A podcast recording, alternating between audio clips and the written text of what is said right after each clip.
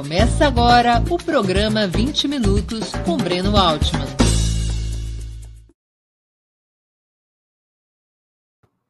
Bom dia!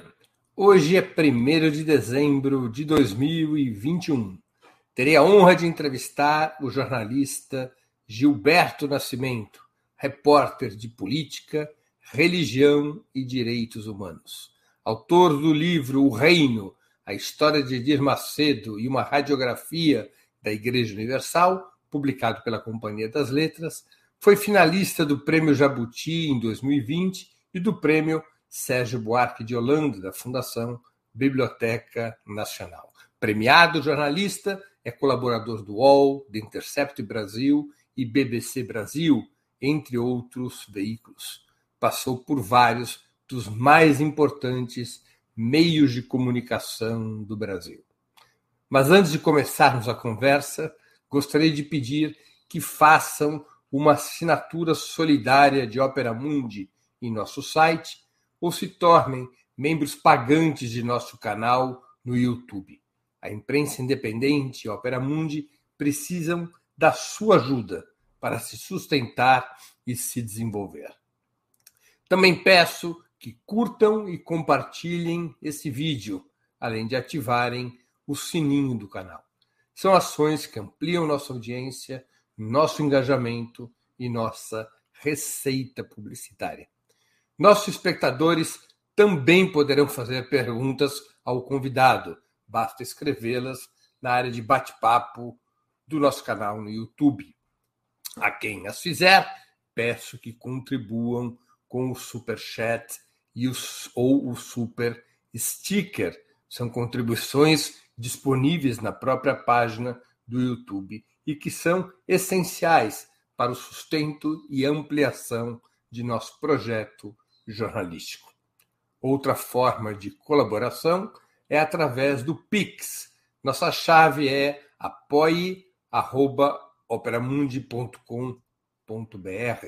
Eu vou repetir: apoie.operamundi.com.br operamundi.com.br. Nossa razão social é última instância editorial limitada.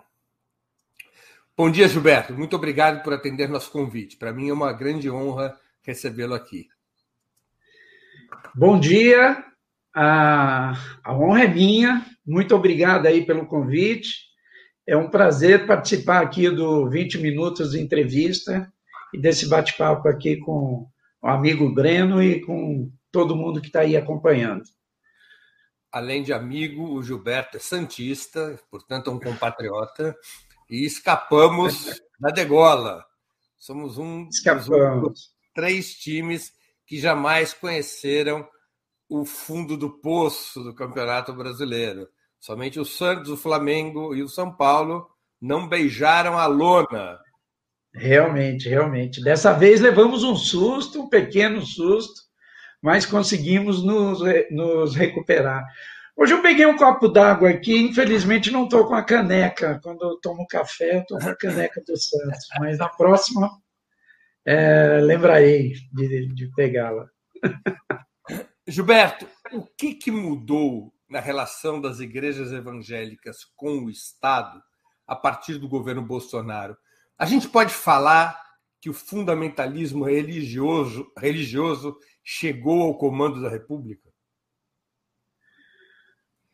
Olha, foi o é, é, esse ativismo evangélico conservador ele, ele vem se fortalecendo, crescendo, ganhando força ao longo do, ao longo dos últimos anos, né, e atingiu quase que o, quase o seu ápice, né? O governo Bolsonaro foi o, o, o ponto maior aí de avanço, né, onde onde esses grupos religio, religiosos chegaram.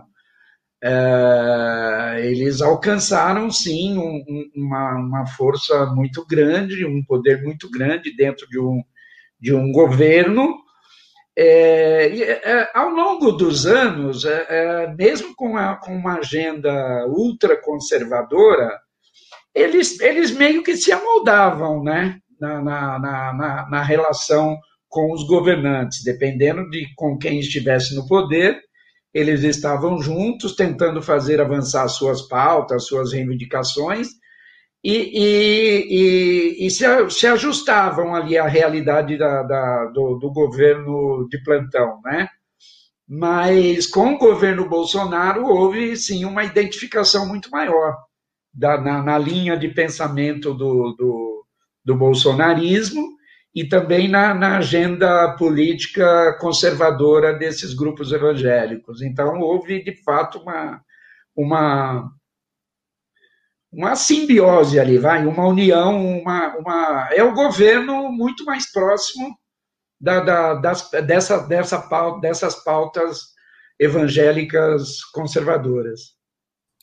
De alguma maneira, é possível identificar que os, esses grupos fundamentalistas é, aparelharam determinados espaços do Estado, como o Ministério da Educação, o Ministério, é, o Ministério comandado pela Damares, que eu já nem sei qual é o nome, Ministério dos Direitos Humanos. É, há um aparelhamento planejado em alguns dos ministérios? Pouca gente tem dado importância a isso, ou procurado mostrar, ou exemplificar, porque é, é, não se tem muito acesso né, também aos dados de quem é, quem que está lá dentro do Ministério da, da Cidadania, que é o ministério aí da, da, da, da Damares, que era outra coisa completamente diferente nos governos anteriores, e, e, e esses ministérios aí do governo Bolsonaro, eles vão na linha oposta, né? meio que de destruir tudo que havia antes e, e, tentar impor ali uma, uma, uma outra realidade. Agora, por exemplo, pouca gente sabia, mas a, a segunda da Damares era uma deputada evangélica da Assembleia de Deus, uma ex-deputada lá da Bahia, do Rio de Janeiro, que logo de cara até ela, ela acabou saindo, deixando o ministério, justamente porque estava porque estava batendo de frente com a Damares, porque elas estavam disputando espaço, né? É, disputando uma hegemonia, e, e aí é, não havia espaço para as duas figuras. Aí a, a representante da Universal lá perdeu o cargo.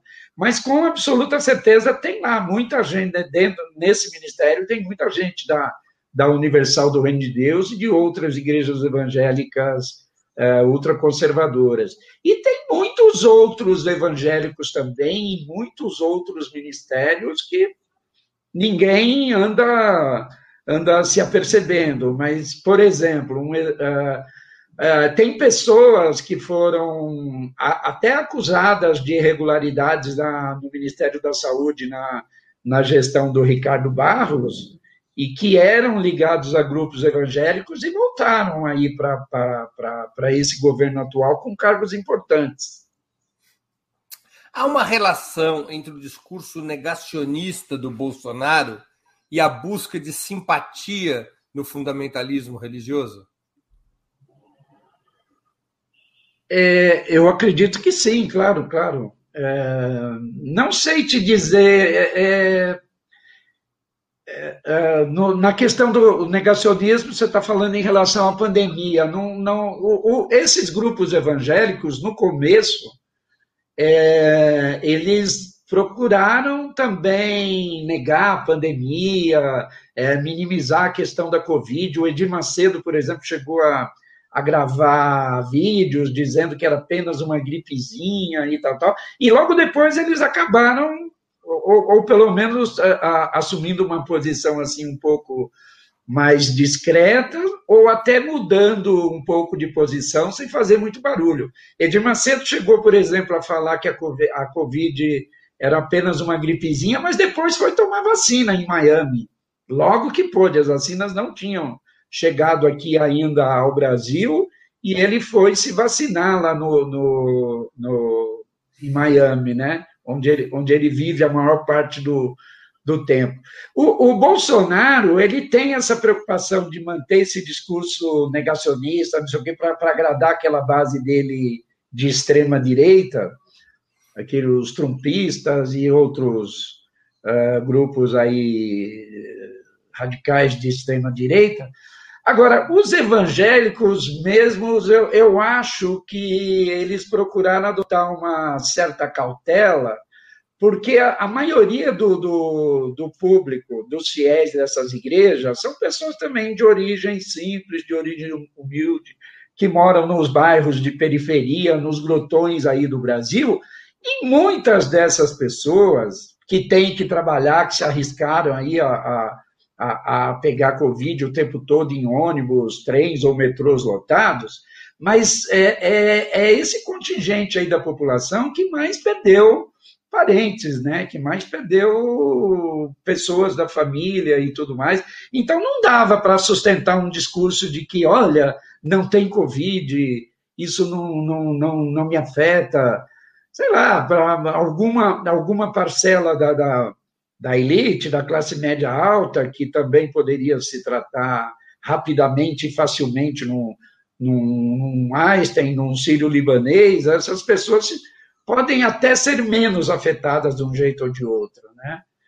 É, agora, no, no, no, nas periferias e grotões do Brasil, muita gente pobre, muita gente morreu, e muitos fiéis e muitos membros dessas igrejas. Então, não dava para negar a pandemia. Agora, em termos gerais, esse clima que o governo estabelece de combate à ciência tem a ver com os laços que o bolsonarismo busca conquistar e manter com o fundamentalismo religioso, como tentando reequilibrar os pratos da balança. Cai a ciência, sobe a religião? Peraí, como é, como é a pergunta exata, Breno? Desculpa. O discurso ah. negacionista do Bolsonaro, em termos gerais, o discurso contra a ciência, é uma busca do governo Bolsonaro em manter e conquistar apoio do fundamentalismo religioso com base na mudança da, da balança, ou seja, cai o peso da ciência, sobe o peso da religião, para poder abrigar esse sentimento religioso representado pelos grupos mais fundamentalistas? Uma coisa assim, meio pré-Copérnico, pré-Galileu, em que você estabelece um, um outro peso para a religião na cultura do país para tentar atrair mais e mais apoio do fundamentalismo religioso? Eu acho que isso existe, sim, mas são alguns, alguns líderes assim mais uh, específicos. Não, não, eu não generalizaria. Eu acho que tem alguns expoentes aí, algumas lideranças evangélicas e até católicas também. Hoje, sabe, não são só os evangélicos conservadores que estão afinados com o bolsonarismo. Você tem, por exemplo, na Igreja Católica o, o padre Paulo Ricardo, que é uma figura extremamente conservadora, é um padre que já posou junto, é, é discípulo do Olavo de Carvalho, já posou em fotografia segurando armas.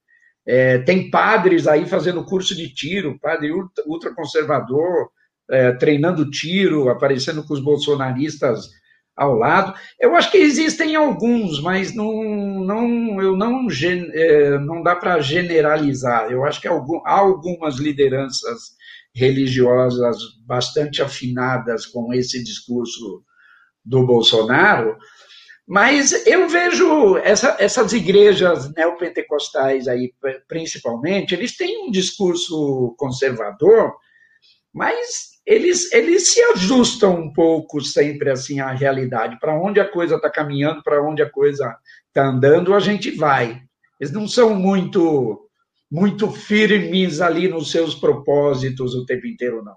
Eu repito, por exemplo, o governo Bolsonaro é o mais próximo que se chegou até hoje aqui, é, né, pelo menos no, no, no período mais recente, do que eles propõem, do que eles propunham, do que eles propõem, do que eles querem. Mas, né, outra coisa que eu digo sempre, amanhã, se o, o Bolsonaro vem em queda, se o Bolsonaro começar a cair mesmo e se desmantelar de vez, eles embarcam na, na próxima onda que estiver vindo aí, sabe? É, Pode ser que é Eu queria te perguntar isso. Esses grupos evangélicos, eles têm um projeto de poder ou eles se transformam a cada governo para obter benefícios para suas igrejas? Eles se transformam em busca do poder para se dar bem e se ajustar com o governo que for. Até, até hoje foi assim. O, o, Bolsonaro é o mais próximo do que eles gostariam, do que eles queriam, do que eles desejavam, mas só para lembrar, o, o, candidato do Edir Macedo, por exemplo, até a, a, as vésperas do primeiro turno, era o Geraldo Alckmin.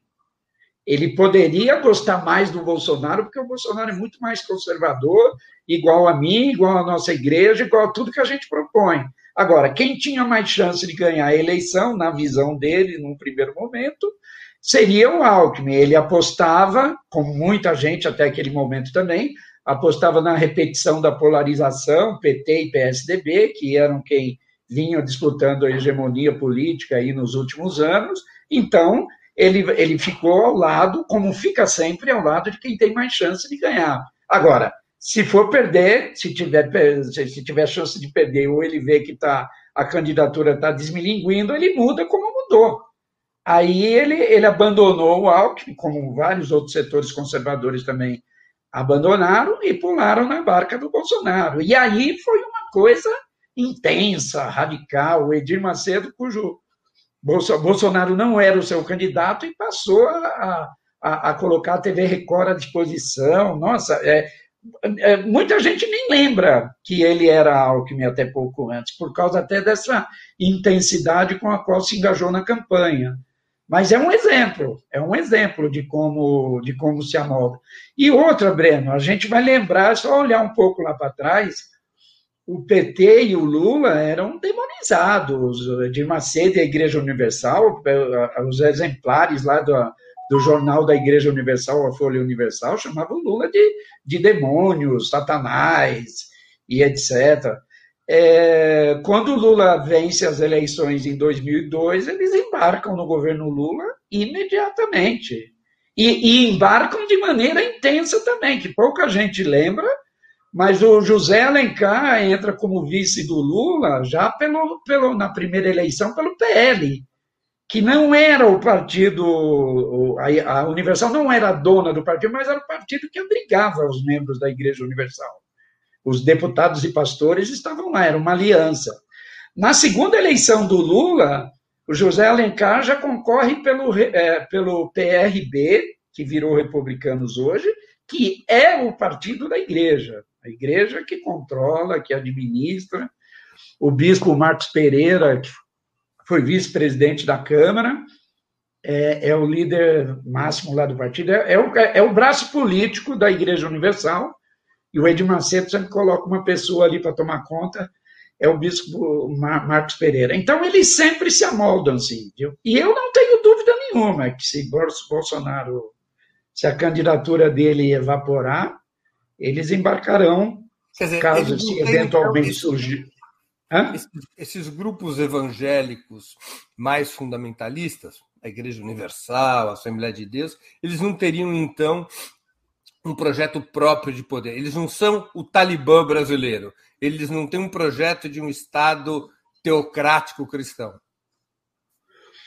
Eu não sei se acho que não se, se conseguirem transformar o, o, Brasil num país teocrático aí, eles vão adorar. Eu acho que não não achariam ruim, mas não, não, não dá para dizer que tem esse projeto. Se puder chegar lá, maravilha. Acho que batalharão para isso, mas, mas por enquanto é uma, é uma relação até ali mais pragmática de, de, de, de, de aliança em torno de, de interesses, de objetivos específicos. Na, na eleição de 2018, quando é, há esse apoio declarado dado a, ao Bolsonaro, como foi dado também a outros governos anteriores de, de, de, de, de matizes distintos também, né? de visão de, de, de colora, coloração ideológica distinta, eles geralmente têm uma pauta. A pauta deles era, era anistia às dívidas das igrejas. Por exemplo, as igrejas já são isentas de impostos, né?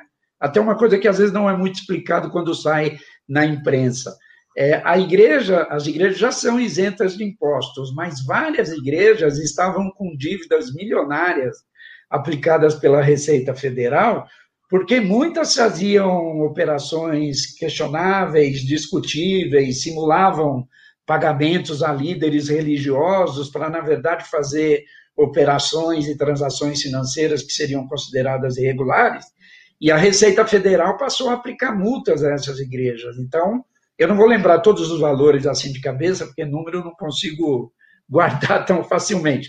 Mas, por exemplo, só a, a, a Igreja Internacional da Graça, do R.R. Soares, que é cunhado do Edir Macedo, ele, ele, ela tinha uma dívida de quase 170 milhões, ou quase 200 milhões, e várias outras igrejas com dívidas assim, nessa faixa. É... Então, uma das principais reivindicações era a anistia a essas dívidas. E o Bolsonaro disse: não, vou anistiar, vou, vou atender. Parece que conseguiram atender em parte, mas já, já, já amenizaram lá o, o problema. Outras coisas era, era redistribuição de verbas publicitárias para em vez de dar grandes fatias para a TV Globo, a, a TV Record passou a ser beneficiada com verbas mais poupudas, e várias outras também é, emissoras de TV, de rádio ligadas a grupos religiosos, católicos também, né? Então, então tinha muitas eram coisas básicas, coisas de dia a dia, não era uma discussão uh, filosófica, ideológica, né?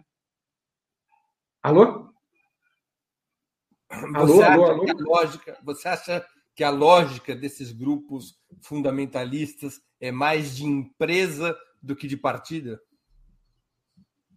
De partida? De partido? Mais empresas do que de partido. É uma lógica mais de benefícios para si próprios do que propriamente um projeto de direção da sociedade.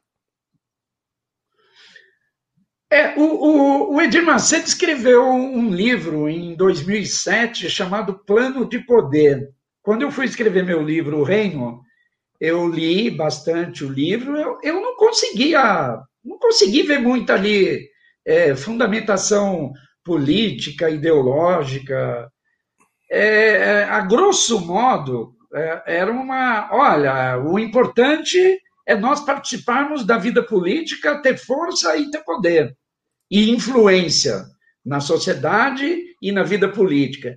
E essa influência, é, essa questão de ter influência ou ter poder, é para obter benefícios. No, no, no, no, meu livro também, quando eu conto a própria história dele, e na medida que ele vai crescendo cada vez mais, é, abrindo templos e, e ganhando espaço na mídia, ampliando os espaços dele, primeiro no rádio, depois na televisão, depois mais adquirindo mais emissoras, emissoras de TV, e com o tempo também adquirindo empresas, né?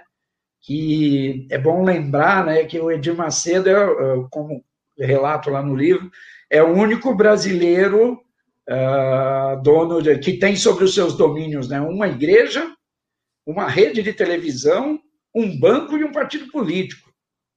E incluindo emissoras de rádio e TV, quase 100 empresas. E ao longo dos anos, ele, ele primeiro é, é, fortalece uma relação com o governo Collor, justamente para facilitar ali, para que o Collor também facilite a, a obtenção da concessão da TV, porque ele, ele comprou a Rede Record em 1989, mas ele precisava depois também obter a concessão, passar a emissora para o seu nome. Então, a relação com o governo com o governo Collor é basicamente ali no sentido de ajudar a viabilizar a compra da Record e depois a concessão. Com o governo Itamar Franco, a mesma coisa. Com o governo Fernando Henrique, mais ou menos também. E é isso, é uma relação do eu apoio e recebo em troca. Né? O é dando que se recebe, é isso. Gilberto, o que, que explica o crescimento impressionante dos grupos neopentecostais, em particular da Igreja Universal, mas não só, nos últimos 30 ou 40 anos? O que explica? Olha, é uma pergunta difícil, né? São vários e vários fatores aí que tem que levar, que temos que levar em conta.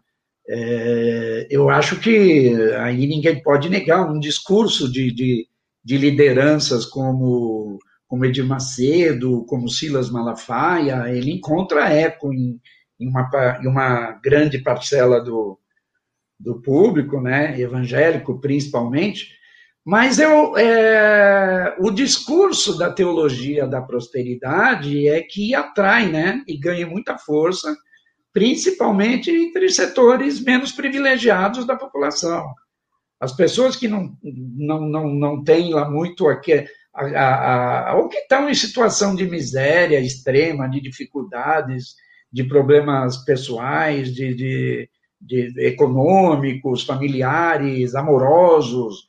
As, muita gente é, em situação de desespero, não tem a quem recorrer e, e, e bota tudo ali na esperança de que, crendo em Deus, rezando, orando, indo busca, indo em busca ali da salvação, vai, vai obter a, a solução dos seus problemas.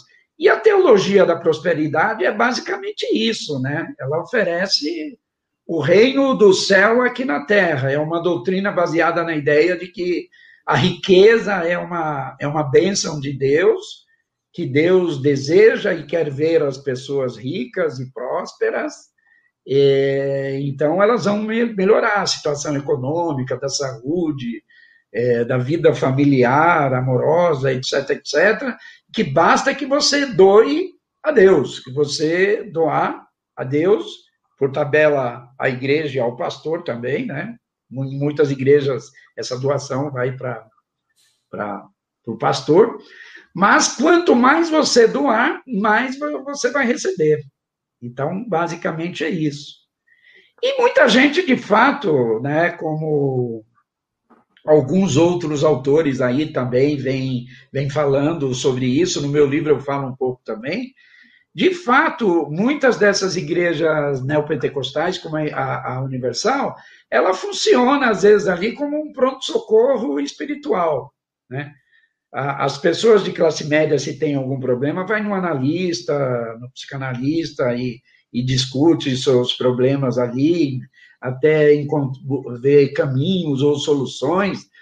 Muitas dessas pessoas em situação de desespero vão né, nessas igrejas de muitas funcionavam, ficavam abertas ali 24 horas por dia, e de fato o pastor ouve essas pessoas, ele dá um alento, ele ajuda a, a igreja acaba ajudando a melhorar a autoestima das pessoas. Isso, isso faz até também com que elas é, melhorem é, até o seu astral, a sua condição, passem a, a ter um desempenho melhor no, no trabalho, no emprego, abandonam o álcool, abandonam drogas, e a vida melhora.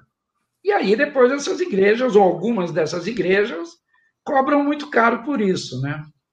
Às vezes, que quem mudou foi a própria pessoa que passou também a acreditar em si, tem mais autoconfiança, ser mais disciplinada no trabalho, e a vida melhora. Então, tudo aquilo é atribuído a Deus, à igreja, ao pastor, ao bispo, e, e, dentro da ideia do que quanto mais você der, mais você vai melhorar, mais vai obter a riqueza desejada por Deus, então muitas dessas pessoas Há casos, né, como o relato no livro, de pessoas que doaram a própria casa, todos os seus móveis, é, que, paga, que davam para a igreja o único dinheiro que tinha para pagar passagem de ônibus para voltar para casa, de muitos que davam os próprios carros. Tinha um pastor da, da Igreja Universal que fazia lá o Congresso para o Sucesso. Ele saiu da Universal e montou recentemente a sua igreja, que por acaso chama Hospital da Alma era o bispo Formigoni. Ele dizia que se, chama, quem estava ali no culto... se chama Hospital da Alma? Hospital da Alma, Hospital da Alma, lá em Belo Horizonte. E ele dizia que se você desse o seu carro ali e fosse embora a pé, depois você ia ganhar uma Lamborghini. Quantos carros ele conseguiu com esse discurso? Ai, ai, eu não, eu não tive acesso mas, às mas contas. Mas funcionou esse discurso? Ô, ô, Breno, se a gente procurar na imprensa, você vai ver muitos e muitos casos de pessoas que, que, que doaram casas e carros e depois se arrependeram. A gente fica sabendo quando a pessoa se arrepende, que aí ela entra na justiça tentando resgatar.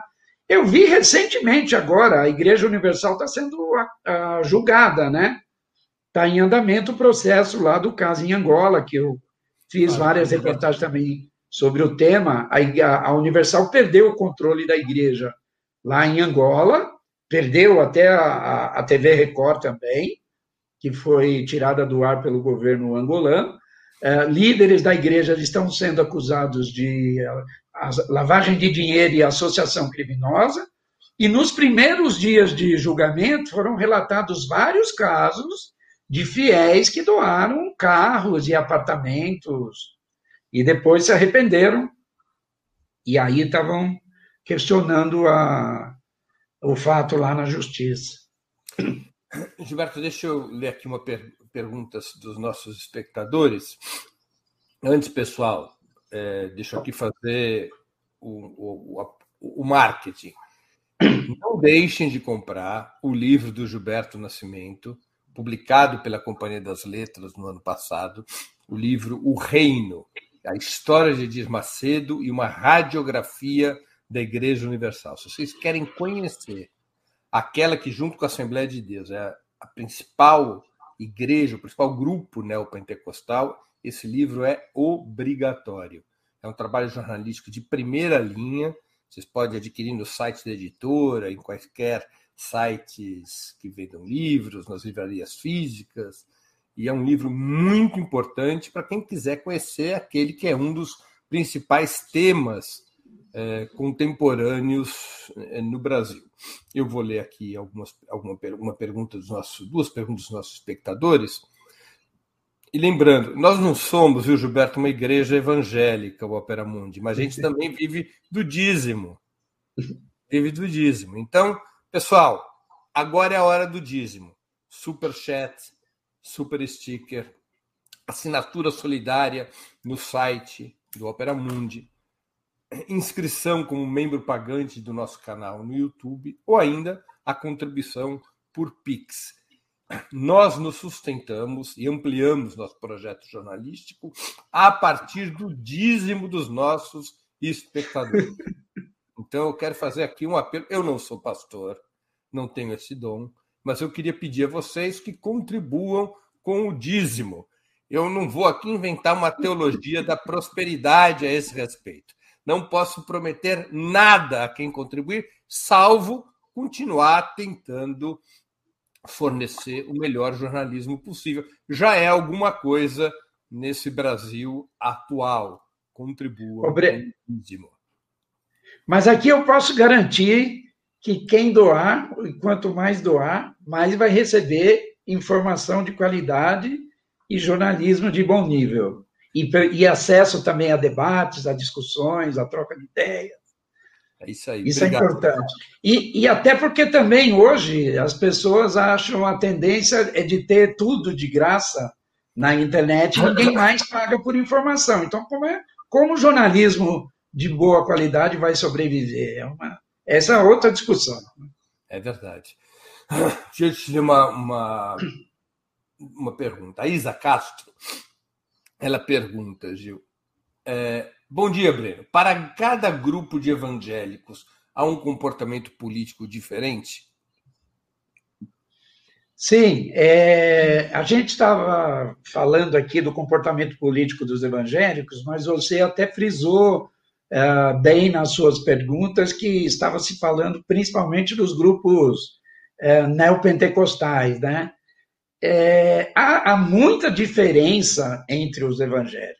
A gente não pode, muita, muita gente peca por generalizar quando fala em evangélico, achando que é todo mundo igual e tudo uma coisa só, e não. Existem muitas e muitas diferenças entre as mais, os mais variados ramos evangélicos, é, é, os mais variados ramos evangélicos.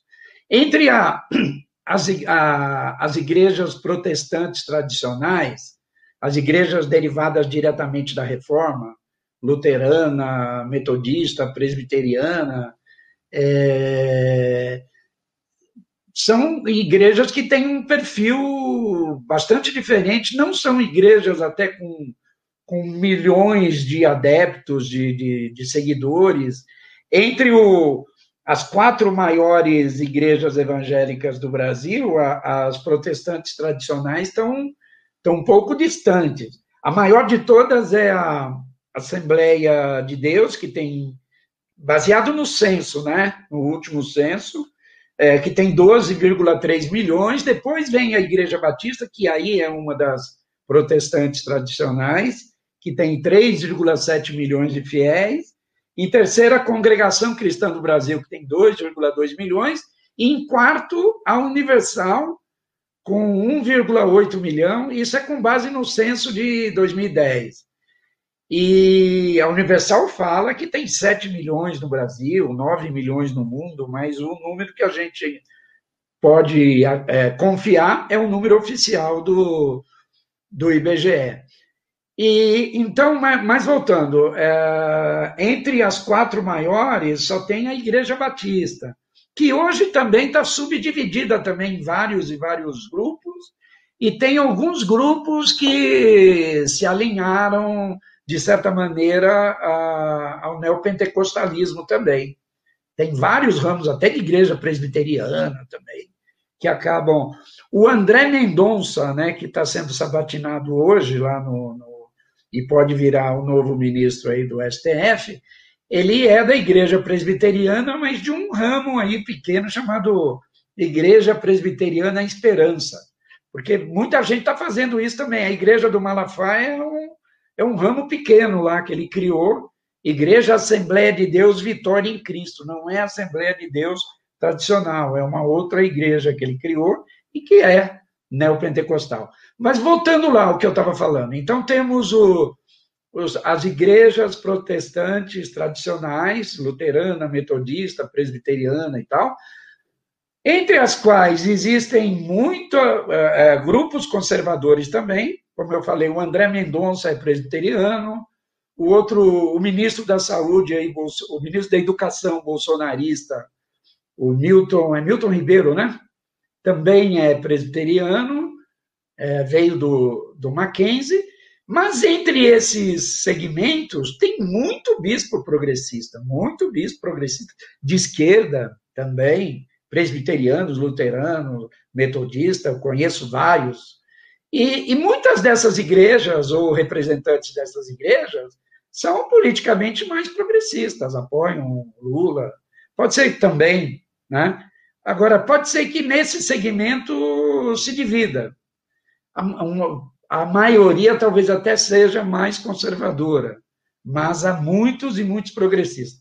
Depois temos os, os pentecostais tradicionais, que chegaram aqui no Brasil em 1910 e os, as duas principais são a Assembleia de Deus e a Congregação Cristã do Brasil. A Congregação Cristã do Brasil é mais conservadora nas vestimentas, né? é uma daquelas igrejas na, que as mulheres usam ainda cabelo comprido, saia comprida, mas ela também vem se abrindo um pouco mais a, ao longo dos anos. Na Assembleia de Deus é conservadora, ela tem os dois ramos lá que se chama Madureira e Belém. É, tem um grupo que é mais conservador, que em geral se alia mais ao. ao hoje está com Bolsonaro, se aliava ao PSDB, e um outro grupo que, por exemplo, apoiou Lula e, e, e, e, Dilma durante os governos do PT. Então, a Assembleia de Deus é, é, mais conservadora, mas tem muita gente, tem gente de esquerda. Eu conheço um bispo de esquerda na Assembleia de Deus. Aliás, eu quis fazer uma matéria com ele, aí ele falou que não, é melhor não, porque aí o mundo cai em cima dele, ele não pode fazer mais nada. Mas a, a Benedita é da Assembleia de Deus, a Marina Silva, a deputada Benedita é da Assembleia de Deus, a Marina Silva é da Assembleia de Deus, e depois aí a gente chega nesses, nos grupos neopentecostais, que são os mais barulhentos, os mais aguerridos, os mais fechados hoje, totalmente assim, com o bolsonarismo. são aqueles que fazem mais barulho nas redes sociais, é, no apoio político, são os mais ávidos pela colheita, pela coleta da, da, da oferta, do dízimo, são, são os que vão mais para a briga de maneira mais intensa, quando precisa. Edir Macedo, Silas Malafaia, Magno Malta e outros aí. Tem Igreja Sara Nossa Terra, tem a Renascer, do Esteve Hernandes, que foi pego com dinheiro barrado lá na entrada, com muitos dólares lá nos Estados Unidos. Não sei se eu me estendi muito, mas. Não, não, não. É uma radiografia muito preciosa para entender as diferenças. A pergunta da nossa espectadora foi precisa. E tua radiografia permite a gente enxergar essa diferenciação para que não caiamos no, no, erro jornalístico ou político de tratar tudo como um bloco só. Uhum. Deixa eu fazer uma outra, outra pergunta de um espectador, também jornalista, colega nosso, amigo, Leonardo Furman. Gilberto, o que a possível presença do André Mendonça no STF poderia influenciar nos planos de poder dos evangélicos? Olha, acho que tendo um, um, um ministro terrivelmente evangélico lá, né, como o próprio Bolsonaro já havia anunciado na campanha que iria nomear, é, isso atende ou facilita a obtenção de, de interesses desses grupos evangélicos e, e, e do atendimento, né, é, das pautas propostas por esses, por esses grupos. Eles já vêm atuando muito também, o Breno, na, nas assembleias estaduais, nas câmaras, câmaras municipais. São muitos projetos que esses que parlamentares desses grupos apresentam em câmaras municipais, assembleias, no sentido de, de, de, de, de aprovar ideias ou desejos deles em relação à questão do aborto, a temática LGBT, então eles tentam, por exemplo, sempre vêm tentando uh, impedir, neutralizar ou, ou, ou, acabar com direitos conquistados pela comunidade LGBT, pelos direitos de, de, de, de movimento de grupos de mulheres, de movimentos feministas. Então, se a sociedade brasileira avançou muito, muito nos últimos anos na, nessas pautas, esses grupos conservadores se opõem a muitas dessas medidas e vêm lutando para que, que mudem, para que se transformem, para que volte ao que era. E lá no STF, muitos desses temas, dessas pautas, estarão sempre em discussão. E como o Bolsonaro já disse, ele já tem hoje, acho que o 10% lá do STF, não é?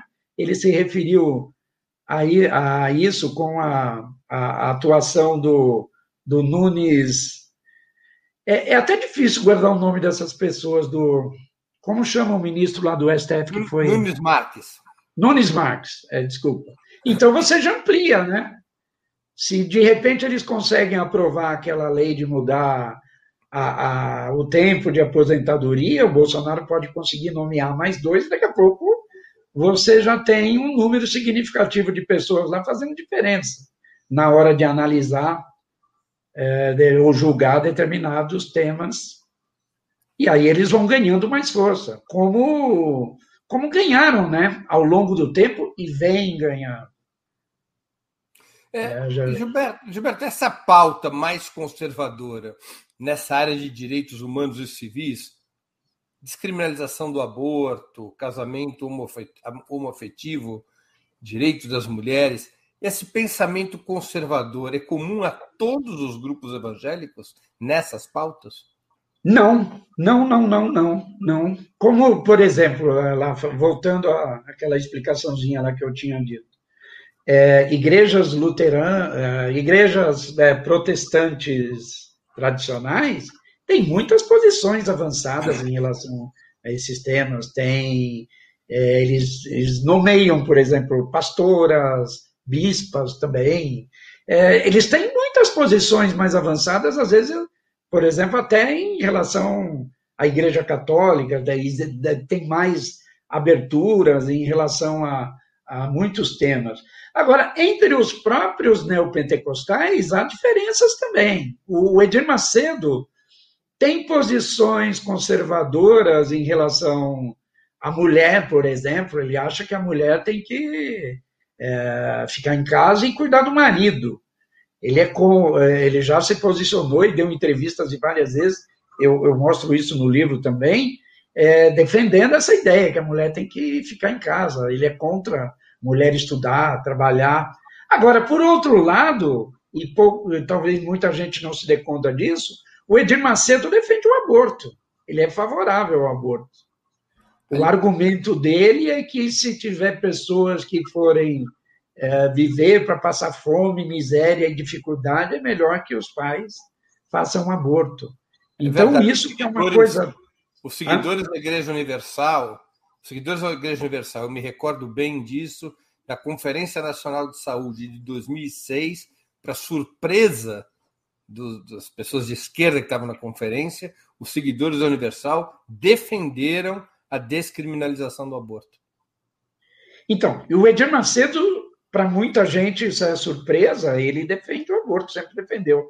Agora, quando isso se mistura à pauta do, do, do ativismo, no, do, desse ativismo evangélico aí conservador, ele não fala nisso. Ele, aliás, ele não tem tocado muito porque ele pode receber críticas, como já recebeu, né, de vários outros aliados, vários outros grupos evangélicos conservadores criticam Macedo por conta dessa, dessa posição. Então ele não toca muito no assunto, mas ele já defendeu bastante lá, lá no passado. Então há bastante diferenças entre, entre os grupos evangélicos. O Lula se reuniu, acabou de se reunir, acho que sábado, se não me engano, né? com evangélicos que apoiam a, a sua candidatura, e tem muitos evangélicos que apoiam a candidatura do Lula. Aliás, segundo a última pesquisa, uma das últimas pesquisas aí do Datafolha, até se diz hoje que há um empate entre, entre é, a, a votação dos evangélicos na próxima eleição é, a, coisa até se divide. É que esse grupo fundamentalista, como você chama, ele é muito mais barulhento, ele é muito mais atuante. É uma banda de e, música do, é, conservadorismo religioso, claro. É. Agora, agora, o Lula tem muito apoio, mas não tem apoio desse grupo hoje, não. Eu acho que em várias e várias outras igrejas, você vai ter gente de esquerda, de direita, de centro, de centro-esquerda, mas na Universal não tem, não. Não dá para dizer, na Universal tem gente de esquerda. Tem... Lá, eh, como o Lula falou, não é para ninguém é ou pode ou deve tratar evangélico, ou seja qual grupo religioso for, como gado. Isso, óbvio, que é uma coisa condenável, absurda, uh, não correta, etc, etc, etc. Mas na Universal não tem espaço para bispo falar, olha, eu sou mais de centro-esquerda, de centro-direita. A Igreja Universal esse... funciona é? por, por um... A Igreja Universal funciona por um centralismo político-ideológico muito Sim. Sim, sim. E aí lá Tá, tudo bem. Se algum de nós quiser ir, ir, lá assistir o culto e, e dar o dízimo, eles não vão recusar, com certeza. Mas para você atuar lá dentro, ser um membro da igreja, um seguidor, um fiel, um obreiro, um pastor, você tem que seguir a cartilha. Não, não tem espaço na igreja também do, do Silas Malafaia para dizer, olha, sou de centro-direita, de centro-esquerda. Não interessa. Outra... proprietários, né? É isso, é isso. É um centrão religioso, vai. Deixa eu fazer uma outra pergunta, Gilberto por que, que o poder de atração dos grupos neopentecostais cresceu em relação ao poder de atração do catolicismo no Brasil?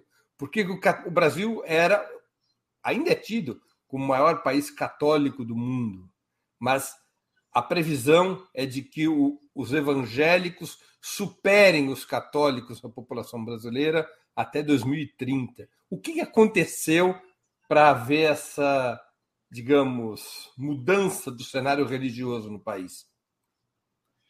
Olha, essa é uma, uma questão bastante interessante e eu tenho também uma vivência, né, de um outro lado, É, eu sou da Zona Leste de São Paulo, acompanhei muito o é crescimento. Da Zona Leste não é corintiano, deve, é um dos poucos.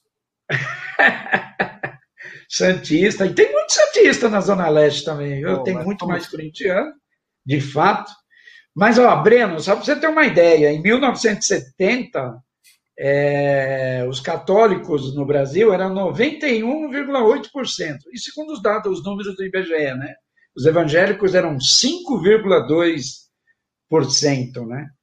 Já nos anos 80, é, peraí, já nos anos 80, os católicos eram 89,9% e os evangélicos 6,6%.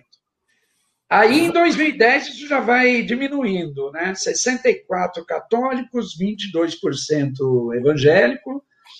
A previsão é que já no próximo ano, segundo a estimativa do próprio IBGE, pela primeira vez os católicos deixarão de, de, de representar 50% no Brasil, já passarão a ser menos de, de 50%.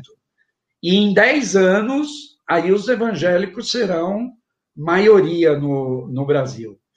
E quando eu falei dessa coisa dos movimentos sociais da Zona Leste, eu fui sábado numa homenagem lá em Itaquera ao bispo Dom Angélico Sândalo Bernardino. Foi lançado um documentário uhum. é, mostrando a atuação do, desse importante bispo católico, líder progressista, que era bispo auxiliar de Dom Paulo Evaristo Arnes, e eu vi de perto, escrevi também como jornalista, eu, eu no começo da profissão, aqui na, na Zona Leste, eu, eu atuei com um grupo de, de, de, colegas, então estudantes de jornalismo, nós fizemos um jornal aqui na Zona Leste chamado Grita Povo, e que falava dos movimentos sociais, dos movimentos de, de luta por moradia, por educação, por transporte, é, e era uma coisa muito intensa e muito forte e muito aguerrida. Tudo isso foi antes até do surgimento do PT, da CUT.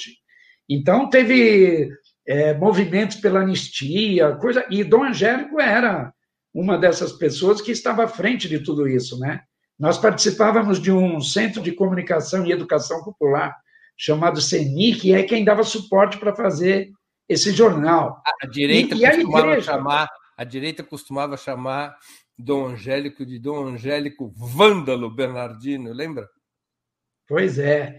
Mas olha, na igreja de Dom Angélico Sândalo Bernardino, lá em São Miguel Paulista, você fazia assembleias, e a igreja era aberta para isso, para assembleias de luta por, por moradia, com 10 mil pessoas, sabe? Então, é, é impressionante a força dos movimentos populares surgidos e que cresceram com muita força na Zona Leste, na Zona Sul de São Paulo também, depois em Osasco, e não foi à toa que o Vaticano, com grupo, com apoio de grupos católicos conservadores, dividiu a arquidiocese de São Paulo para enfraquecer o poder de Dom Paulo Evaristo Arnes e tirou da, diocese, da arquidiocese de São Paulo justamente essas áreas onde os movimentos sociais mais alinhados à esquerda eram muito fortes, e foram justamente as dioceses de Santo Amaro, de, de, de, de São Miguel Paulista, aliás, de Santo Amaro, de Osasco, é, e de Campo Limpo também, que era justamente para enfraquecer o poder de Dom Paulo, de Dom Paulo Evaristo Arnes. Então, a, a, a, isso era uma forma também de, de conter o avanço da teologia da libertação, né? A, a, os padres e, e, bispos mais alinhados à teologia da libertação estavam justamente aqui nas regiões periféricas, operárias de São Paulo e espalhadas pelos grotões do país aí, né? em São Félix do Araguaia, onde tinha Dom Pedro Casaldárega, é, Goiás Velho, onde tinha Dom Tomás Balduino, na periferia, na, na, na Baixada Fluminense, onde tinha Dom Valdir Calheiros e Dom Mauro Morelli. Não foi à toa também esse, esse desmonte, né? É, é, daqui a pouco a gente está tá entrando em um outro assunto, né? Mas, Mas a, a, a, o Vaticano... Hã? Você acha que esse ataque à teologia da libertação é uma das causas da perda de atração do catolicismo frente aos grupos neopentecostais? Eu vou chegar lá, é que eu estou me estendendo muito, mas eu, eu para mim, não tenho dúvida de que foi isso. E houve uma estratégia do Vaticano também, que tinha um objetivo duplo. Né? É, é, por exemplo, os, o movimento carismático do padre Marcelo, dos padres cantores, etc., é, que deu origem aí à Canção Nova, TV Século XX, esses grupos católicos que são é, bastante conservadores, eles não surgiram do nada também, foi um plano também do Vaticano de fortalecer esses grupos católicos conservadores com dois objetivos: é, enfraquecer a teologia da libertação. A ideia era que os padres tinham que rezar e parar de fazer política, sair dos movimentos sociais, da periferia e tal. Então, os padres tinham que voltar para o, para o púlpito. Então, era para enfraquecer a teologia da libertação e conter o avanço dos evangélicos. Isso, em parte, a Igreja Católica até conseguiu. Padre Marcelo, por exemplo, passou a reunir multidões, etc. E é uma coisa política, né? questão social, você não, não afasta essa, esse tema, essa discussão. E o que, que acabou acontecendo? Vai, eu vou chegar lá finalmente. Esse espaço na periferia, onde os movimentos sociais eram muito fortes e tinham um apoio muito grande da Igreja Católica, esse espaço foi ocupado pelos evangélicos. Quem faz mobilização social hoje nas periferias aqui em São Paulo, e é não, não só aqui, não, mas pelo Brasil, são os evangélicos. Quem está reunindo o povo, ou chamando o povo para conversar, para se organizar, para ter essa, essa atuação comunitária ali dentro das igrejas, são os evangélicos. Os evangélicos ocuparam esse espaço vazio. É, é, uma, é uma discussão longa, né? mas ó, o próprio, os partidos de esquerda se institucionalizaram, Você acha muitas que. De alguma maneira, a luta social foi substituída pela teologia da prosperidade. Sim, sim, sim. Então, o projeto coletivo da luta social foi substituído pelo projeto individual da teologia da prosperidade, representada por esses grupos. Sim, eu não tenho nenhuma dúvida disso. E eu já fiz algumas reportagens. Eu fiz uma reportagem para o Intercept mostrando isso, que foi um, um, trabalho feito pelo Fábio Pir, que é um teólogo protestante, professor lá da Universidade do, do Norte Fluminense, e, e, um exemplo concreto, Breno. Tem um, um, assentamento. É, é, claro que isso é um microcosmo ali, mas dá a ideia, porque ninguém fez uma, uma pesquisa assim mais ampla para ter absoluta certeza. Tem um assentamento lá em Campo de, de Goitacazes, que é no, no, no, no, no interior fluminense, né? E, e, e é o, o, maior assentamento de terra lá e o quarto maior do Brasil. O teólogo Fábio P. fez uma pesquisa eu, eu posso errar no número exato que eu não estou lembrando de cabeça aqui, mas era algo do tipo: há 20 anos, há 21 anos, você tinha lá 86% de, de católicos e, e 12% de evangélicos. Hoje tem 79% de evangélicos e 15% de católicos. E é um assentamento feito, liderado pela Comissão Pastoral da Terra e pelo MST. E as lideranças que eu entrevistei do, da Comissão Pastoral da Terra e do próprio MST, eles dizem que nos assentamentos lá do interior do Rio de Janeiro, os evangélicos hoje são maioria. E também em todo o Brasil. Tudo bem, não, ninguém foi medir ainda, não temos, ninguém fez uma pesquisa, mas isso é uma outra realidade. E lá na, na, na, na nesse, nesse, nesse campo, né, né, nesse assentamento, que é uma área gigante, é, dá, dá, dá não sei quantos maracanãs, é uma área imensa. Tenho até quantos maracanãs, está na própria reportagem que eu fiz. Eu só não estou lembrando o número, o número agora. É, existem 12 templos religiosos lá dentro e apenas uma pequena capela da Igreja Católica. De alguma então, maneira, o neopentecostalismo é a religião do neoliberalismo? Também, porque é, é, é, muito forte no discurso dessas igrejas a questão do empreendedorismo também. De fato, eles estimulam a pessoa a. E, e, e as pessoas vão em busca também, o, o, o, o da, da prosperidade, sim. Elas estão querendo melhorar de vida, ganhar bem, se dar bem, ter um ótimo salário, resolver todos os seus problemas financeiros. A igreja cena com isso. Basta você doar a Deus, que você vai, vai ganhar, vai receber e sua vida vai se transformar. Que beleza. Pessoal, por falar em doando, a vida vai melhorar, volto a pedir aqui o dízimo para a Igreja Universal do Opera Mundi. É uma igreja. Olha só, nós temos muitas vantagens. Não tem, não tem reza, não precisa fazer cerimônia. A gente oferece um produto que é um jornalismo de qualidade, mas vocês têm que contribuir com o dízimo, porque acreditem, jornalismo é uma atividade caríssima. Das atividades culturais é a mais cara que existe, porque é um conjunto de movimentos até a gente chegar numa tela em que está aqui uma entrevista. Então é um trabalho suado, difícil, que envolve muita gente e, portanto, recursos. Então, eu quero pedir a vocês que contribuam com super chat, com super sticker, que façam uma assinatura solidária de Opera Mundi, que façam sua inscrição como membro pagante de nosso canal no YouTube, ou ainda que contribuam através do Pix, apoia.operamundi.com.br.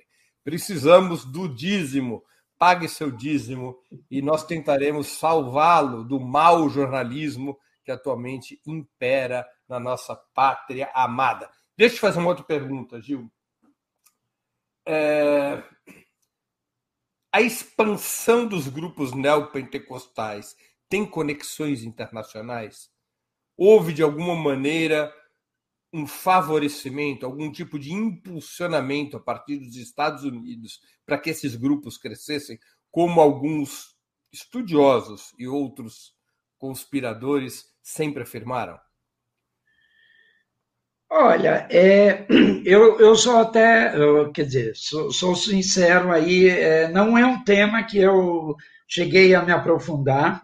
Quando eu, eu estava escrevendo o livro O Reino, Várias pessoas falaram disso, inclusive em relação à própria Igreja Universal, mas eu não, eu não consegui elementos assim comprobatórios de que, de que houve ou haveria essa relação.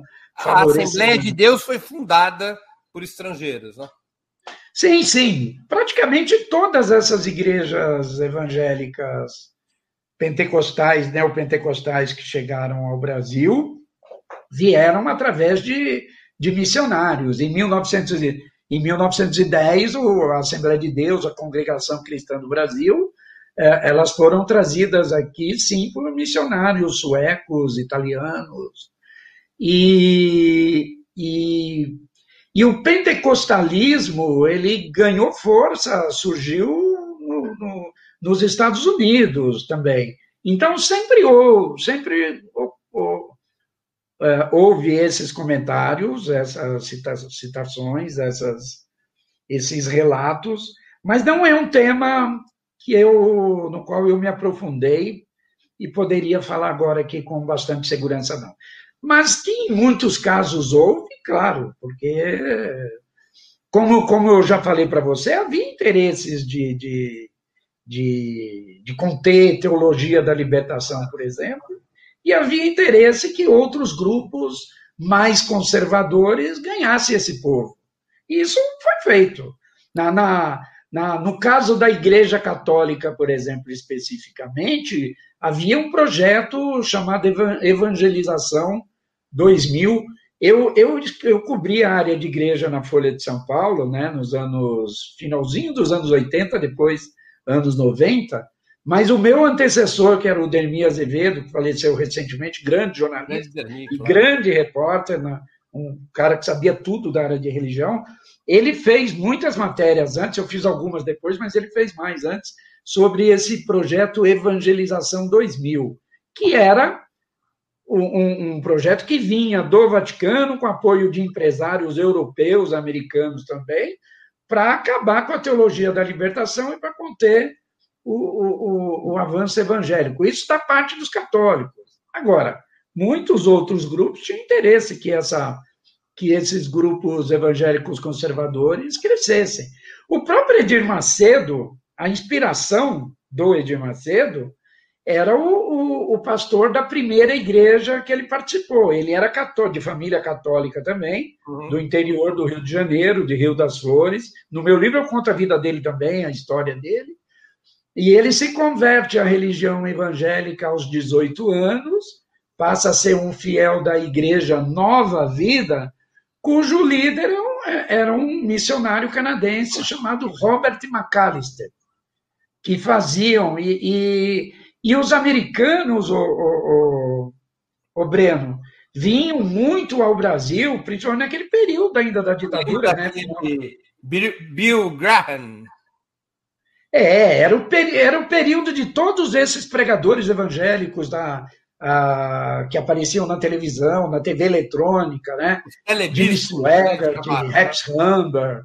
Eram e, os e, e, aí esse, esse Robert McAllister também faziam as tais cruzadas evangélicas, eles montavam lonas é, lá no, no, no subúrbio do Rio de Janeiro, em muitos lugares, e faziam aquelas grandes concentrações que começaram a nascer daí. Isso não tinha nada a ver com esquerda, entendeu? É, olha, se não, não sei, eu não tenho prova ali, tinha um, alguém da CIA financiando ou turbinando, mas óbvio que esses grupos eram muito mais atraentes. Como, como dizem os italianos, se não é vero, é bene trovato. Se não é verdadeiro, está bem contado, pelo menos. É. Então. É verdade. Deixa eu fazer uma outra pergunta, que é sempre uma curiosidade de, de muita gente. O discurso de Bolsonaro, é, adulando o Estado de Israel e o sionismo, tem uma conexão com os, com os neopentecostais? Tem, tem uma. Qual é Esse é um outro. Hã? E qual seria tem essa conexão? um, um Peraí, peraí, você fala, o discurso do Bolsonaro tem uma conexão com. Esse discurso adulando Israel e o sionismo, ele possui uma conexão com os, com os grupos neopentecostais? É um discurso sim. que visa agradar os neopentecostais? Sim, sim, sim, sim, sim, sim. Tem uma. Tem uma, alguns pontos, algum, algumas questões de fundo religioso aí, de, de identificação com o que falam judeus e alguns grupos evangélicos. Agora, tem sim uma, uma questão política também, de afinidade é, religiosa, política, de projetos conservadores, e tem sim, não é à toa que grupos, que grupos evangélicos fazem peregrinações constantes a Israel, e há sim uma afinidade. É um assunto que também eu quero pesquisar mais, me aprofundar mais. Inclusive, mas a Igreja Universal, é, o objeto principal de estudo do seu livro, é, ela foi mudando alguns templos e fazendo cópias dos velhos templos, templos judaicos. Aqui em São Paulo mesmo, é uma, o Templo de Salomão, né? uma Sim. imitação. Sim. Então, é, e, o, e, o, e o Edir Macedo vinha fortalecendo esses laços assim de maneira muito mais intensa, né? De, de, de, de uma relação com o judaísmo assim muito forte, usando os símbolos, o chale, né? É, todos os, os, os símbolos assim representativos. Na inauguração do Templo de Salomão estavam lá lideranças da, da das, das principais entidades judaicas. Agora, curioso, ele abandonou um pouco isso aqui agora. Assim? Né? É, de uns dois anos para cá, a gente não está vendo mais. Não sei o que aconteceu. Isso eu, eu não tenho essa resposta. Eu tô, estou curioso. Mas ele vinha fortalecer. Há uma relação, sim, política, religiosa. Deixa eu ler aqui uma pergunta de um espectador nosso. Só, para completar, não era à toa que em atos. Desculpa, desculpa, Breno. Nos atos de bolsonaristas aparecia sempre a, a, a bandeira lá de Israel também. É Mas verdade. vamos lá, eu cortei você. Uma pergunta de um espectador nosso que contribuiu com o dízimo, também conhecido como Superchat. João Fernandes. Breno, parabéns pela entrevista. Obrigado, João. A ligação entre igrejas evangélicas neopentecostais e milícias é grande? Onde ocorre esse fenômeno? É, já vai lá uma, uma terceira pergunta que é, é um assunto também para ser ampliado, mas outras, várias reportagens já saíram e, e alguns outros colegas abordaram esse. Desculpa, Breno. Imagina. Eu achei que, achei que tinha desligado aqui. Perdão, perdão, perdão. É, é, e isso tem sido dito, mas obviamente é uma, é uma, não é uma coisa fácil de, de provar. Né? Várias pessoas já escreveram sobre uma ligação de grupos evangélicos com milícias, principalmente no Rio de Janeiro, na, na na, no subúrbio do Rio, em, em algumas áreas de comunidades, inclusive é, tem ocorrido ataques a, a, a, a, terreiros de Umbanda, né? espaços de, de, religiosos de igrejas de matriz africana que têm é, recebido ataques de, de, de, de grupos é, supostamente ligados, ligados a milícias, ligados a tráfico e que seriam é, é, é, é, evangélicos. Agora, é um assunto difícil de mostrar, de provar, porque milicianos ou traficantes não, não dão entrevistas, né? A gente não vai chegar lá, ligar para eles. Então, você tem que tentar entrar e aí alguns, alguns relatos saíram, jornais do Rio de Janeiro publicaram várias reportagens, e isso teria começado a existir a partir de, de também de trabalhos feitos por, por grupos religiosos em prisões, né? E a partir dali alguns líderes de, de tráfico, por exemplo, poderiam uh, passar a ter alguma identificação ou proximidade com algumas igrejas evangélicas, ou teriam, ou têm, né, familiares evangélicos. Agora, eu nunca consegui saber quais igrejas exatamente, né, uhum. é, poderiam estar.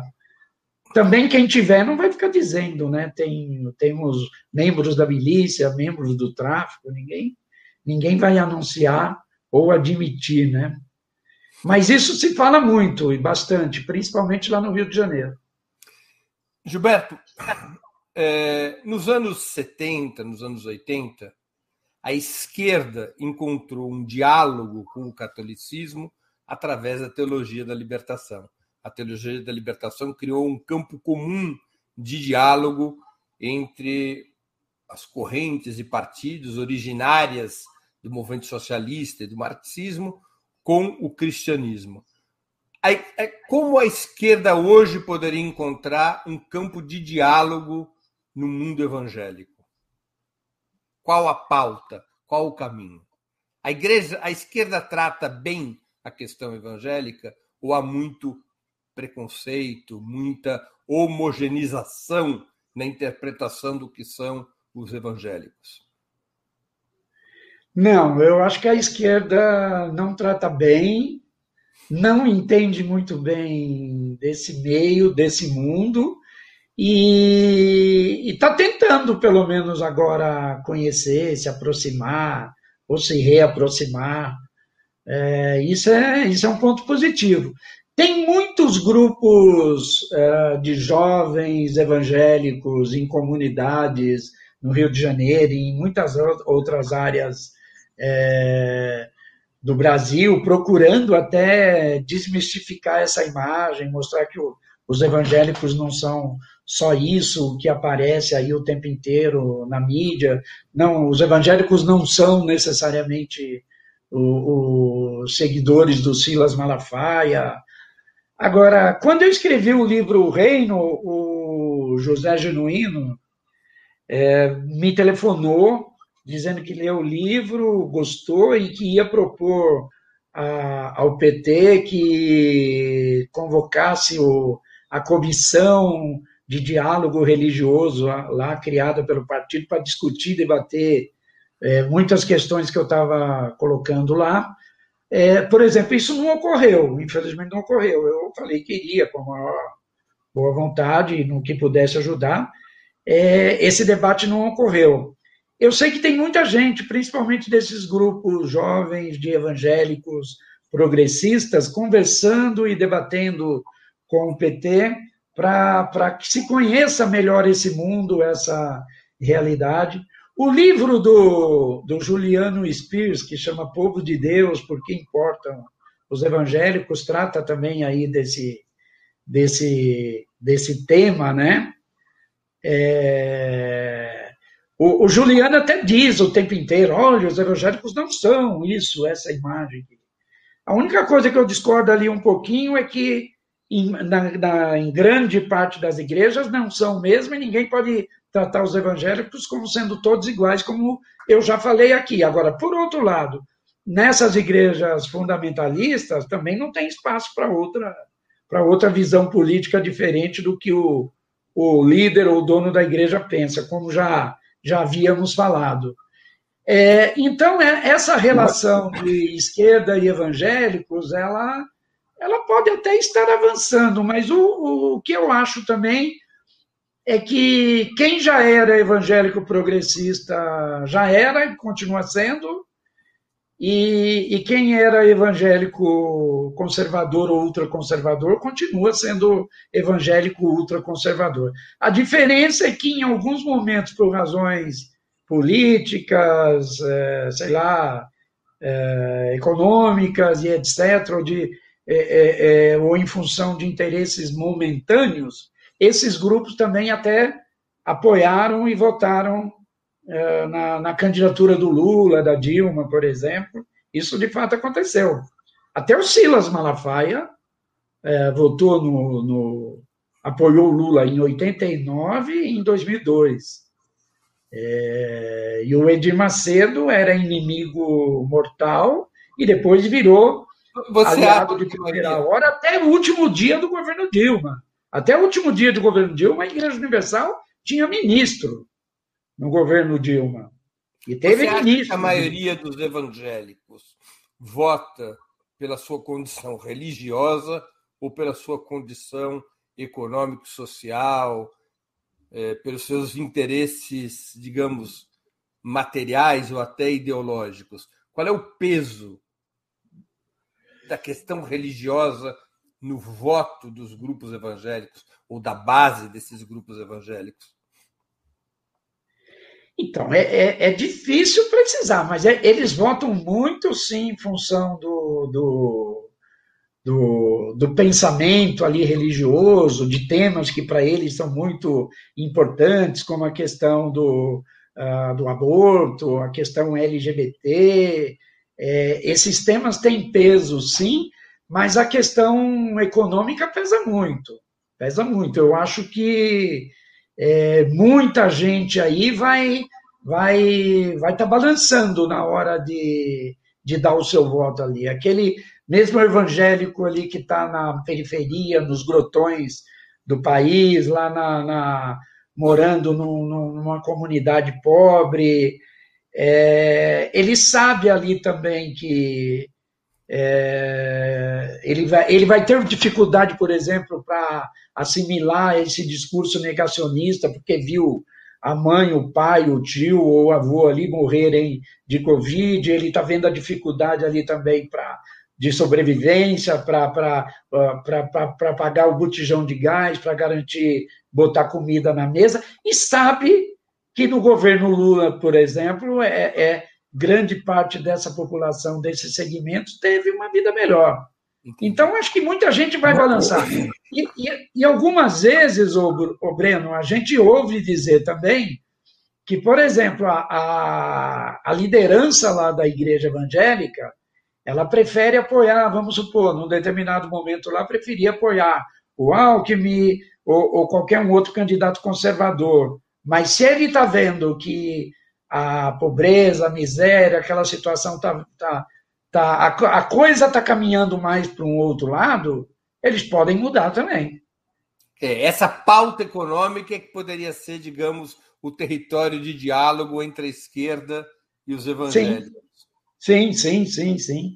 Eu acho, por exemplo, aquele, aquela atuação forte que havia lá atrás, é, das pastorais católicas, daquele trabalho é, de base que o PT fazia de uma maneira muito mais forte, muito mais presencial nas periferias lá no passado, sabe? De, eu não sei se o PT está fazendo isso como fazia e como eu vi igreja, fazer. A Igreja Universal tem basicamente o mesmo tamanho do PT, 1,8 milhão de filiados na Universal, 1,6 milhão de filiados no PT, mas há muito mais templos das universais nos bairros do que sedes do Partido dos Trabalhadores.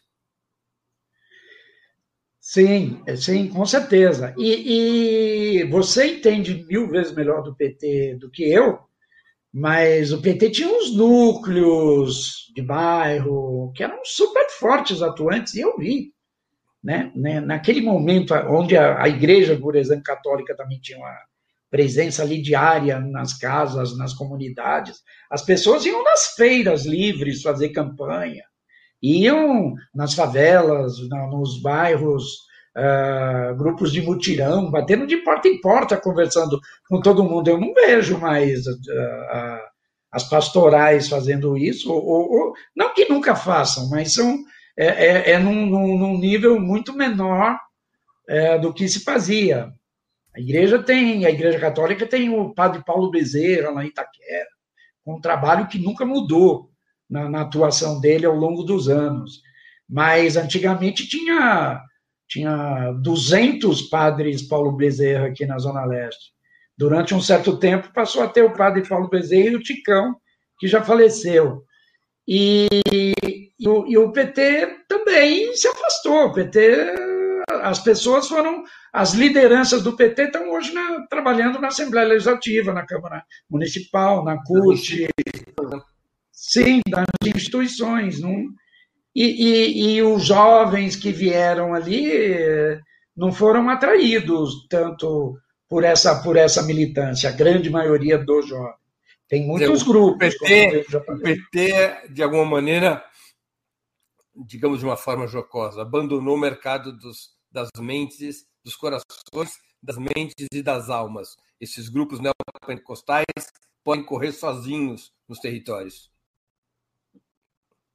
Sim, sim. Ó, e eu dou um exemplo aqui. Eu, eu ainda não fui fazer isso porque depois o colega não me deu não me deu um exemplo de novo, mas um exemplo de grupo religioso fazendo isso, que era feito lá no final dos anos 70, nos anos 80 inteirinho e até nos anos 90, que era a presença. Eu sei que hoje é outra realidade, é outro mundo, com as redes sociais. É, todo mundo acha que, por exemplo, você não precisa mais ir na casa de ninguém. Todo mundo fala pelo WhatsApp, pelo, pelo como estamos falando aqui e tal. Só que aí a direita sabe usar isso também muito melhor. Enquanto você está fazendo aqui jornalismo, é, ou procura fazer o jornalismo de qualidade, levando o debate, a discussão, etc., etc., os caras estão usando a máquina aí para divulgar fake news. Então, muita gente da, das camadas mais pobres da população está tá, tá sendo municiada ou alimentada por fake news, por notícias falsas, mentirosas, etc. Né? Mas eu vou dar um exemplo. Um colega me ligou esses dias dizendo que estava vendo lá uh, na estação, numa estação de trem em Itaquera, de manhã, fiéis da Igreja Universal distribuindo panfleto, folheto e fazendo propaganda. Claro. A gente viu muito isso lá no passado. Quem está fazendo isso hoje? Agora, se não tivesse dando resultado, eles não estariam fazendo, eu acho.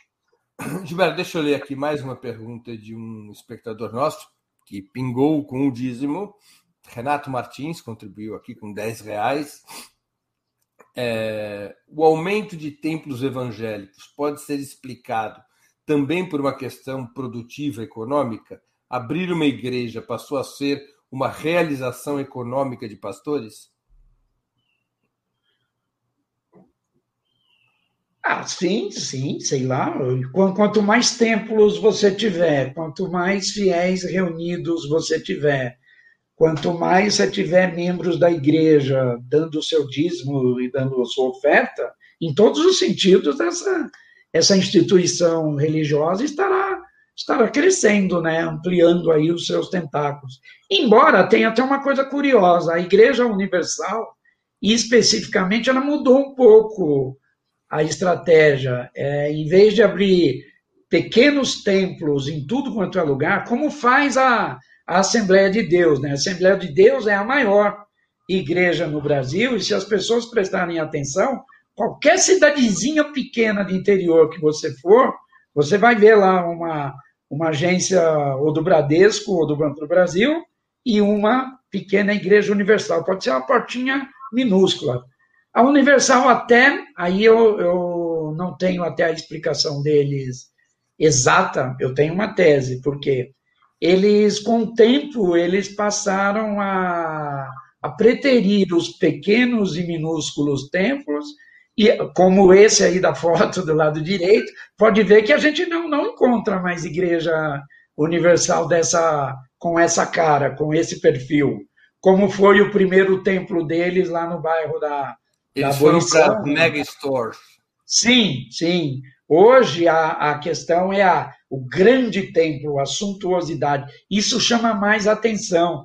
Isso passa a imagem, a minha visão, porque estão fazendo isso, é essa, porque passa a imagem de, de progresso, de, de prosperidade, exatamente. É a coisa grande, bonita, suntuosa, luxuosa, não pobreza.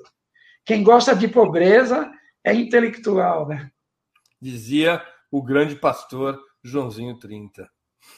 Ou o Hélio Gaspari, né? Não sei, a controvérsia. A controvérsia. A controvérsia. É a controvérsia que a frase teria sido do Hélio Gaspari.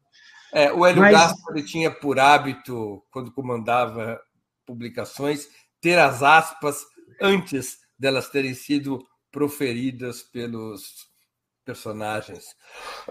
Um, ex-editor, um ex-editor lá da Veja falou para mim que eles tinham uma lista.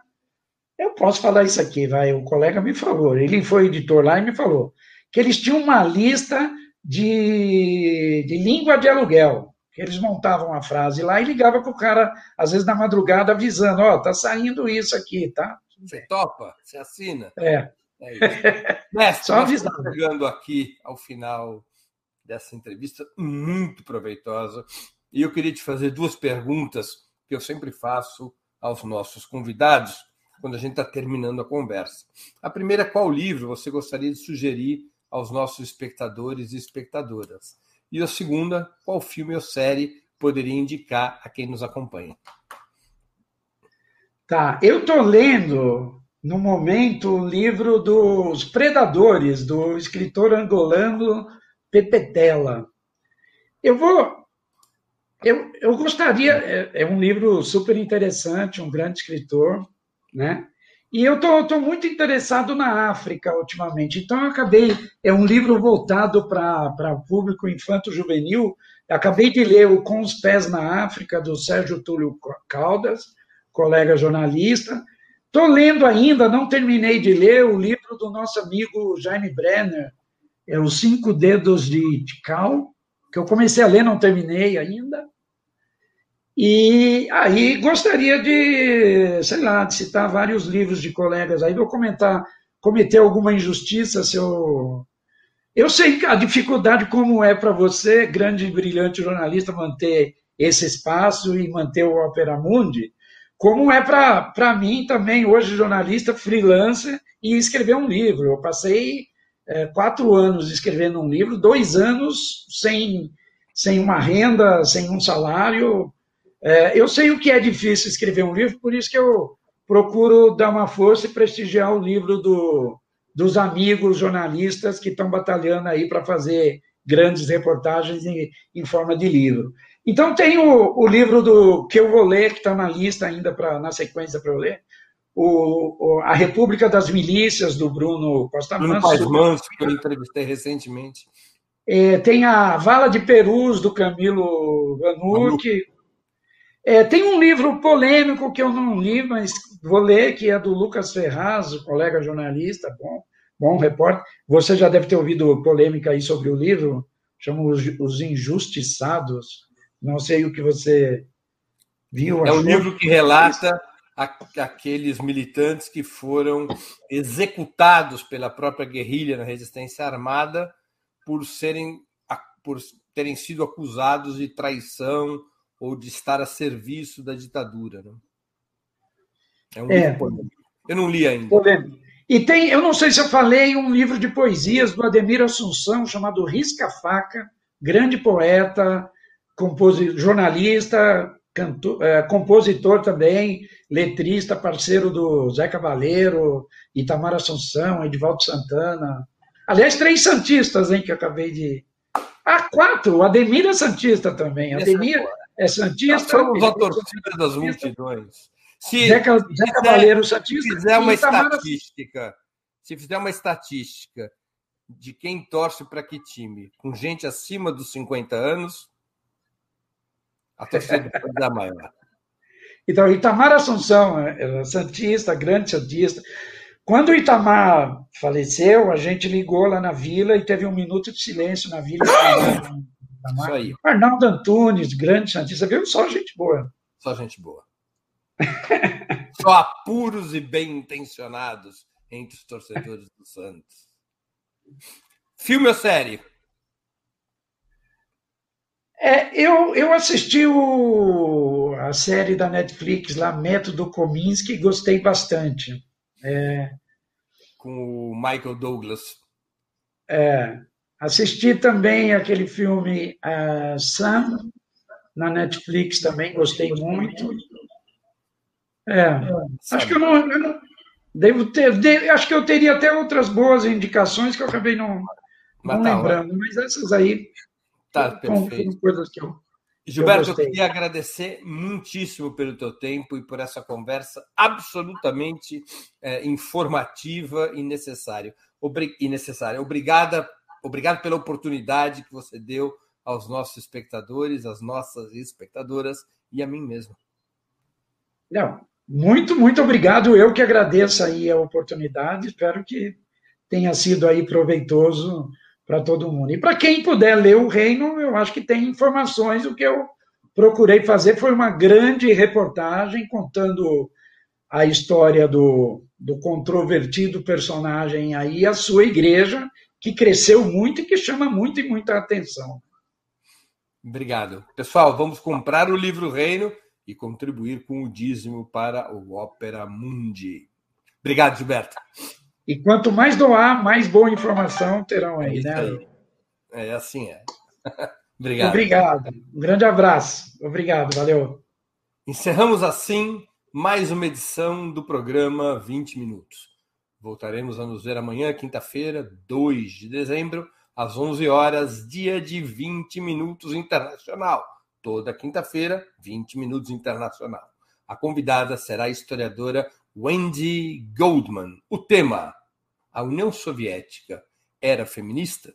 A conversa será um balanço sobre as conquistas e recuos nos direitos das mulheres no primeiro Estado socialista da história. A entrevista será em inglês, mas com legendas em português. Obrigado pela audiência de hoje e até amanhã. Um grande abraço a todos e a todas. Para assistir novamente esse programa e a outras edições dos programas 20 Minutos, se inscreva no canal do Opera Mundi no YouTube. Curta e compartilhe nossos vídeos, deixe seus comentários. O jornalismo de Opera Mundi é mantido com o seu apoio. Faça uma assinatura solidária em www.operamundi.com.br. Com um pequeno valor mensal, você nos ajuda no desenvolvimento de um jornalismo independente e de qualidade.